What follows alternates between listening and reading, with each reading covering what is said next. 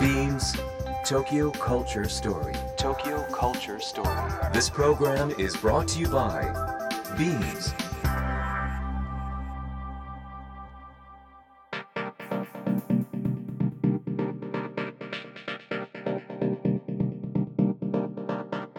ビームス東京カルチャーストーリーの土井地博です、えー、11月ももう末あと一月ですね。2020年。本当にあの忘れられない年に、えーなりそうですけども。でも本当にいい思い出はあ来年にも持っていきたいですしあと一月ですね。楽しい月にぜひしていただきたいなと思います。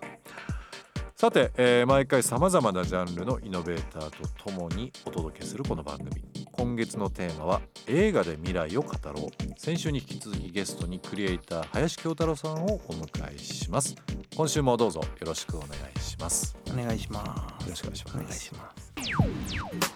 Imagine the culture of the future. Beams Tokyo Culture Story. Tokyo Culture Story. ビームスファッション現代においてそれは単なる服の話ではなくテクノロジー教育食アート音楽スポーツビジネスなどとソーシャルに結びついた私たちの生活に深く関わる文化。ファッションを通して文化を作ってきたカルチャーショップビームスが描く。これから。そして未来はビームス。東京カルチャーストーリー。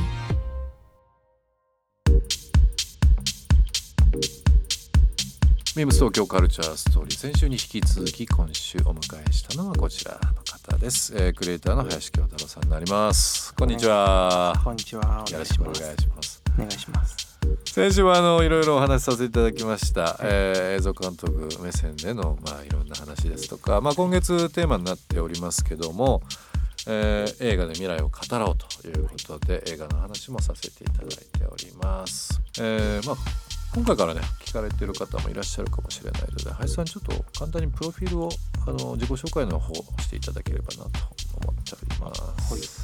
林京太郎と申します。えーミュージックビデオとか、あと広告とか、まあインスタレーションだとか、空間にまつわることとか映像に関することを、まあい。ろい。ろやらせてもらってます。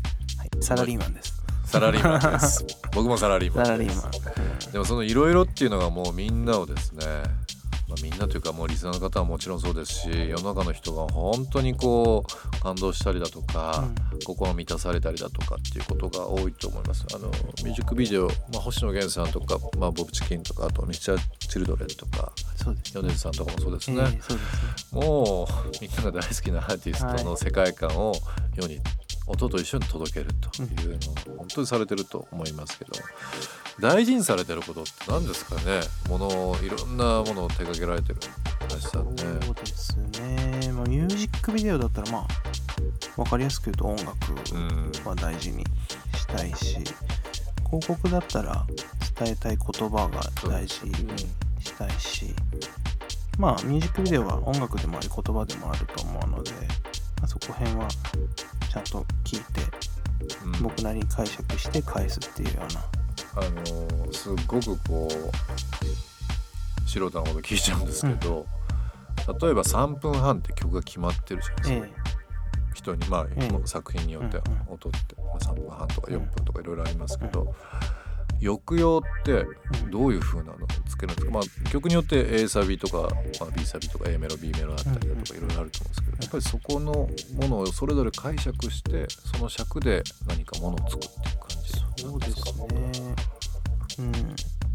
でもまあ、結構音楽の構成、割とこう、もちろん崩してくるうん。アーティストの人ももちろんいるし、うんそれも面白いと思うんですけど、大きなオーソドックスな流れが結構 AB ブレイクうん。大サビみたいななんか結構そういう流れがあるのかなっていうふうに感じてて、まあその中でこう自分ならどうするかっていうのは毎回それぞれで考えているって感じですよね。なるほ。ど。うん、音楽目線でいろんなちょっと映画の話とかも伺っていきたいなと思ってはいるんですけどね、青春時代とか構いませんけども影響を受けた映画とかってあったりしました？あんま覚えてない。あんま覚えてないです？でも青春時代って言われたらなんか「ハリー・ポッター」ぐらいしか出てこないんですよ。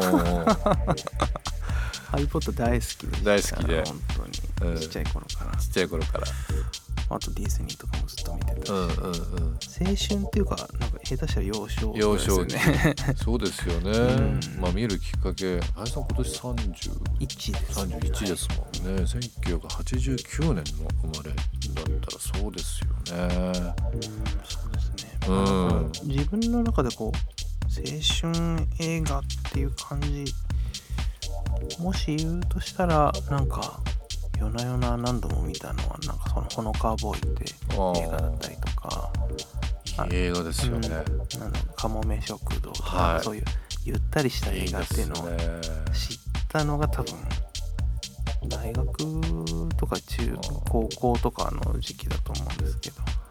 あのほのかわボーイというの今お話ありましたけど、はい。ほのかわボーイのですね、まあ、脚本等もされている、まあ、このゲスト、えーラジオのゲストにもお越しいただきましたけども高崎拓磨さんがもともと原作で本も書かれたりだとかうんうんしてたんですけど、ビームスもいろいろ協力したんですよ以前。あそうなんですか。映画公開の時にですね。僕が担当してましてですね。ええあのハワイの小さな映画館えええ。で切なく悲しまあ楽しい悲しいうん。いろんな要素が、ええ。えー入ってる映画ですけどもね。懐かしいですね。ああ本当ですか、うん。ちょうど今あのレオさんとはい、お話吉田レオさんです吉ね。田レオさんと一緒に今、うんあのそれこそポーターのポータークラシックのええお仕事今させてもらって、ああそうなんですね。まあいろいろつながってまめちゃすよね。めちゃあのインナーな話ですみんなの話ですけどね。でもほのかわボーイもそうですし、かもめ食堂も僕好きですね。あの本谷雅子さんとかもね、うんあの三人の独特な世界観がありますけども、はい。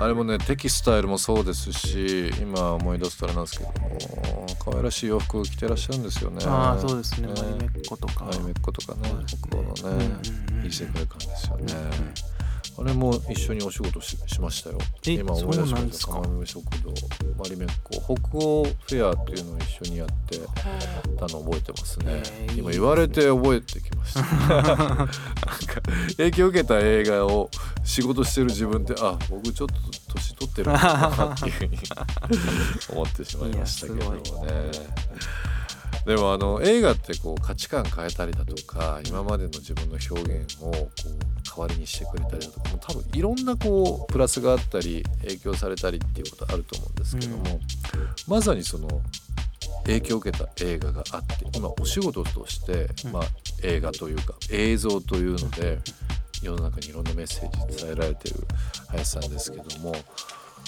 映像の役割とか、まあ、仮に映画の役割ってどういうものがありますかね？どうなんですかね？うーん。なんか映画ももううん。ネットフリックスとかもそうですけど、もうすぐ見れるじゃないですか、うんうんうんうん。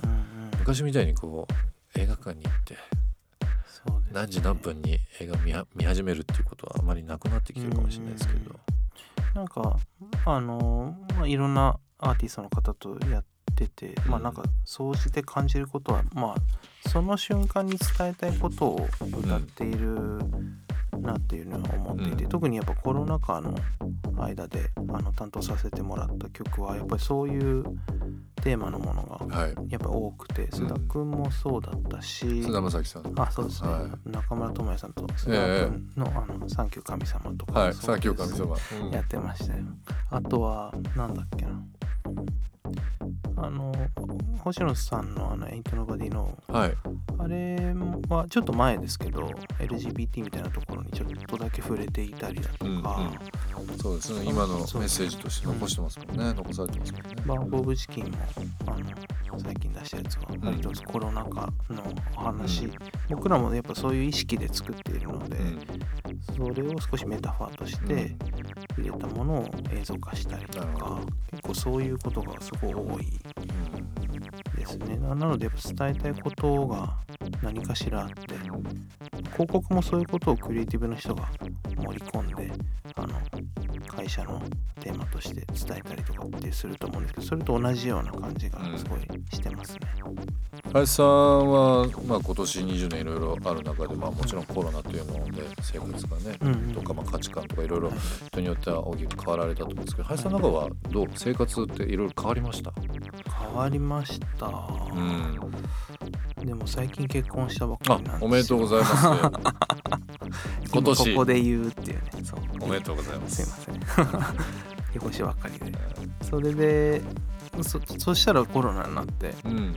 緊急事態宣言であずっと。今年入られてすぐに結あ婚さそうなんでれたんですすねそうそう、んで引っ越したばっかりだったりとかして緊急事態になってうん。ずっと家でお互いそれぞれ作業、はい。仕事みたいなね感じでしたね、う結構ずっと長いことだから家にいるのが増えたのでちょっとまたねあの家の選定の仕方も変わりますよね少し。変わりますね、作業の場所っていうのはすごい重要になってきたりとかするのでなんかあのよくまあニュースとかでも出てますけど、まあ、東京からちょっと離れて生活される方とか、うんまあ、2拠点みたいなこと増えましたしね。多いですね、うん。もしかしたらまあ今後スタンダードにもっとどんどんどんどんなっていくのかなっていうふうには、全然なってもいいと思うしって思います。仕事の組み方ってどうですか？例えばそのミュージックビデオとかになると、あのイメージですけどやっぱりすごいスタッフの方々がやっぱり集まってうんうん。あの作品を作るっていう風なイメージあると思うんですけどね、うん。リスナーの方にも多分伝わってると思いますけどまあもちろんなんだろう。世の中的なこと言うとマスクしたりフェイスシールドしたりっていうのはもちろんあったり、うん検温したりっていうのはもちろんあるしやっぱ極力接触しないようにっていうのはもちろんありつつも、うん。まあでも大きな軸はあんま変わってなくて撮ることをうん。編集してあの世に出すっていうのは、うん。あんまりそこは変わってないですね。うん。そこに関しては変わってないけど逆にその緊急事態とかコロナがあったからこそ出てきたそのオンラインライブだとかはい。あとはオンライン配信系のことが結構増えたなっていうのはすごい思ってます。まあ 5G、まあ、これから、んまあ、ちょっと時間かかるかもしれないですけどちょっと普及していったりだとかすると、まあ、データの移行だとかデータダウンロードすることとかもう本当もっともっと映像に対する期待感とか、我々の生活を変えてくれるようなこともあると思いますし、うんまあ、このコロナで多分在宅されて家で何かこう、ね、YouTube 見たり動画見たり映画見たりっていう方多いと思うんですけど触れることがやっぱ増えましたよね。めちゃめちゃ増えましたね。うん。もうなんかライトに何でも見れるというかなりましたしね。うん。さて、えー今日もここで一曲ですね。林さんの方で選んできていただいております。さあどの曲かけましょうかね。中村佳穂さんの「忘れっぽい天使」おいいですね。あのこの前オンラインライブやらせてもらって、いやまあもともと好きだったんでやったんですけど、やっぱ実際に出会って見てやっぱ良かったんで,、うんでその時にも流れてた曲なので選びました Beams Tokyo Culture Story. Tokyo Culture Story.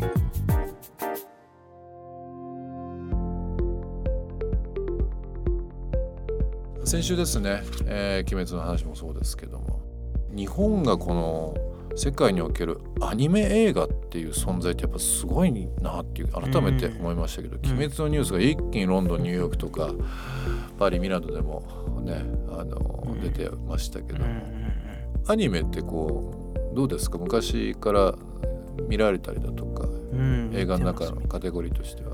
ジブリとかね。ね。欠かさず見てるし大体見てないものはあんまないんじゃないかなのジブリってもうストーリーが割とこうパッと出ちゃうんですけど、うんあの映像監督から見るジブリ作品のあの映像の組み方というかあっていうのはどうどんな世界観なんですか？ーなんだろう。なんかおこがましいけど色彩が素晴らしいですよね。もうなんかなんだろう。油彩のようで水彩のようで。油彩のよねなるほど、まあ、実際はアクリルというかまあねあのセル画うん。みたいな感じで多分やってると思うんですけどやっぱうん色がすごい綺麗だし背景の景色とか空とかどうなってんだろうみたいな。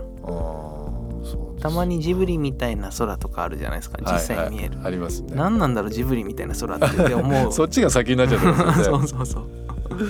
確かに。とかも思ったりします、あ映画という話をさせていただく中でですね、えっとリスナーの方からも、あのーメールをいただいておりますので、はここで読ませていただきます、ラジオネームよこさん茨城県の方ですね。こんにちは。自分がファッションで影響を受けた、えーものはですねトレインスポッティングです。いいですね。あ。出てくるキャラクターがそれぞれにおしゃれで特に主人公のユアン・マクレガーには影響を受けて真似して坊主にしてみたけど全然似合わなくて自分で笑っちゃいました。サントラも大好きな映画です。もう今見てももう最高のーそうですね。映画ですね。うん。映像も面白いですよね。面白い。ね。なんか独特ですよねなんかね。独特ですね。なんかなんか続編もやってましね。そうですね。うん。続編もやってますしね。続編のまだ見てないんですよね。なんかこう映画からファッション影響を受けたりだとかっていうのあったりしました？以前とか。そこまではないですか？ファッション。いや自分がそこに関してそんなにこう敏感じゃないかもしれないから難しいですけどね。ラジオネームよこさんからお手紙あのメールいただいておりますけども坊主にしてみたけど全然似合わなくてって、うん。この気持ちすごいわかります。僕ももう昔ですけどタクシードライバあーちょっと気持ちも悲観にして M65 着て っていうのをね真似したりとかしましたけど。あ危ない人です危ない。当時はね本当にあの旅行がもともと好きでうアメ行きたいニューヨークかっこいいなっていうのをねこう若かりし頃にあの行ったような気持ちであのニューヨークの、えー街並みっていうのを映像、まあ、フィルム越しで見てたわけですけどもね影響受けますねやっぱりね。横さんにあの番組特製ステッカーの方を、えープレゼントさせていただきますのでこちらの方を楽しみにしていただければなと思います。はい、さんあの来、まあ、未来の話映画の未来ていう風な話もそうですけど、まあ、映画に限らず映像今後いろんなこうテクノロジーの進化によって作る方の技術とかもそうだと思いますしそれが伝わってくる消費者とかユーザーとかっていうものの多分捉え方もどんどん変わってくると思いますけど5年後10年後って僕らは何を見てますかね？なんかこうよくよく言われるのがこう今は今やこうスマートフォンで手元に電話をこうやって持ったりだとか情報を見てますけどそれこそウェアラルブルだとか、もっと違う形でコンタクトレンズのような形でもううん。本当に直に、えー見れたりだとか。どうなってるんでしょうかね。どう見てるんですかね。見方もそうだし見る媒体のうん。姿勢がどんどん変わってますよね今も本当に。だからそこもそうだしでもなくなってほしくないものもありますよね。映画館みたいなものとか。ですよね。うん。なんかああいう良さは間違いなく衰えないでほしいなっていうのはすごい同時に思ったりしますね。でもあんまり自分自身わかんないですね。もう目の前で精一杯って感じ。もしうんうん。技術の進歩なのか分かりませんけど、うん。例えば映像にええ今の林さんが作る映像にもう一個要素が増えると希望するならば何を載せたいですか？例えば匂いとかあ振動とか何でもいいんですけども、ーでも香りは最初にも思い浮かびます、ね、香りですか、うん。やっぱいい香りのしそうなうん。うんシーンとかってありますよね。美味しそうみたいなのとそうかそう。綺麗みたいなうん。あ美しい人だみたいな時ってなんかきっと香ってますよね変わってますよね。うん。それ感じれたら相当すごいなって思いますけど。ね、技術的にまあ仕組み的にどうなるか分かりませんけど、うん。なんかこう一つ二つの要素増えたりするかもしれないですよね将来的にはね。食感とかなんかこそう触った感じだとかね。あとはもしかしたらそのちょっと近いものはあるかもしれないけどその食感で言うと、主人公の目線うん、になって撃たれたら撃たれた感じするとか、ちょっとゲーム的な。ゲーム的なね、うん。要素はね、うん。あるかもしれないですよね。本当にリアルにそうなったらどうなるんだろうとか。そうですよね。ちょっと面白そうだなとか思いますね。なんだろう。例えばすごい素敵なシーンなのにすごいタバコ臭いとこで見ると全然多分印象違うよなとか。思いますよね、うん。なんかそういうこともあると思うし、うんまあ、5年50年後どうなってるかわからないのがこの楽しさの一つかもしれないですけどもね。ね。まあ、急激に変わることは確かかもしれないです。し、うん。うんさっき林さんからやっぱりいいなと思ったのはどんなに便利になってもどんだけ時代が変わっても映画館みたいなの残し残っててほしいですよねうん。っていうのは本当そうですよね。僕このラジオも本当そう思いますもん。ああそうですね、うん、なんか耳から入ってくる情報だからこそ、自分で想像ができるし、うん。自分で絵が描けるしっていうのがいいなやまさにっぱりいいなと思いますけどもね。